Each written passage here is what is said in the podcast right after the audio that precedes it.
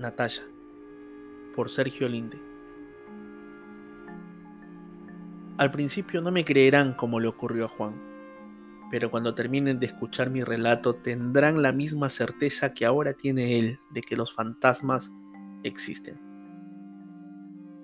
Hace dos semanas, cuando en la oscuridad de la noche volví a casa por el callejón del cementerio, escuché un extraño sonido, agudo y desagradable que parecía provenir del mismísimo infierno. No era la primera vez que ese sonido me asaltaba al pasar por allí, pero esta vez lo sentí mucho más cerca. No me detuve, caminé más deprisa. No había recorrido ni la mitad del largo callejón cuando noté detrás de mí una presencia fantasmal que bajo la escasa luz de las farolas cobró vida en forma de sombra.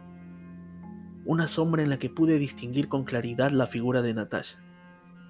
Seguí adelante casi corriendo, pero justo cuando iba a salir del callejón no pude evitar detenerme al percibir el aroma inconfundible de su perfume. Y miré atrás.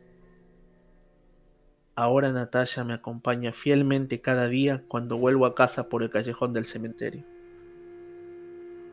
Ayer mi buen amigo Juan, tras contarle este suceso, decidió acompañarme y cuando aquel sonido agudo y desagradable apareció, él me dijo, Pedro, tienes que aceptarlo.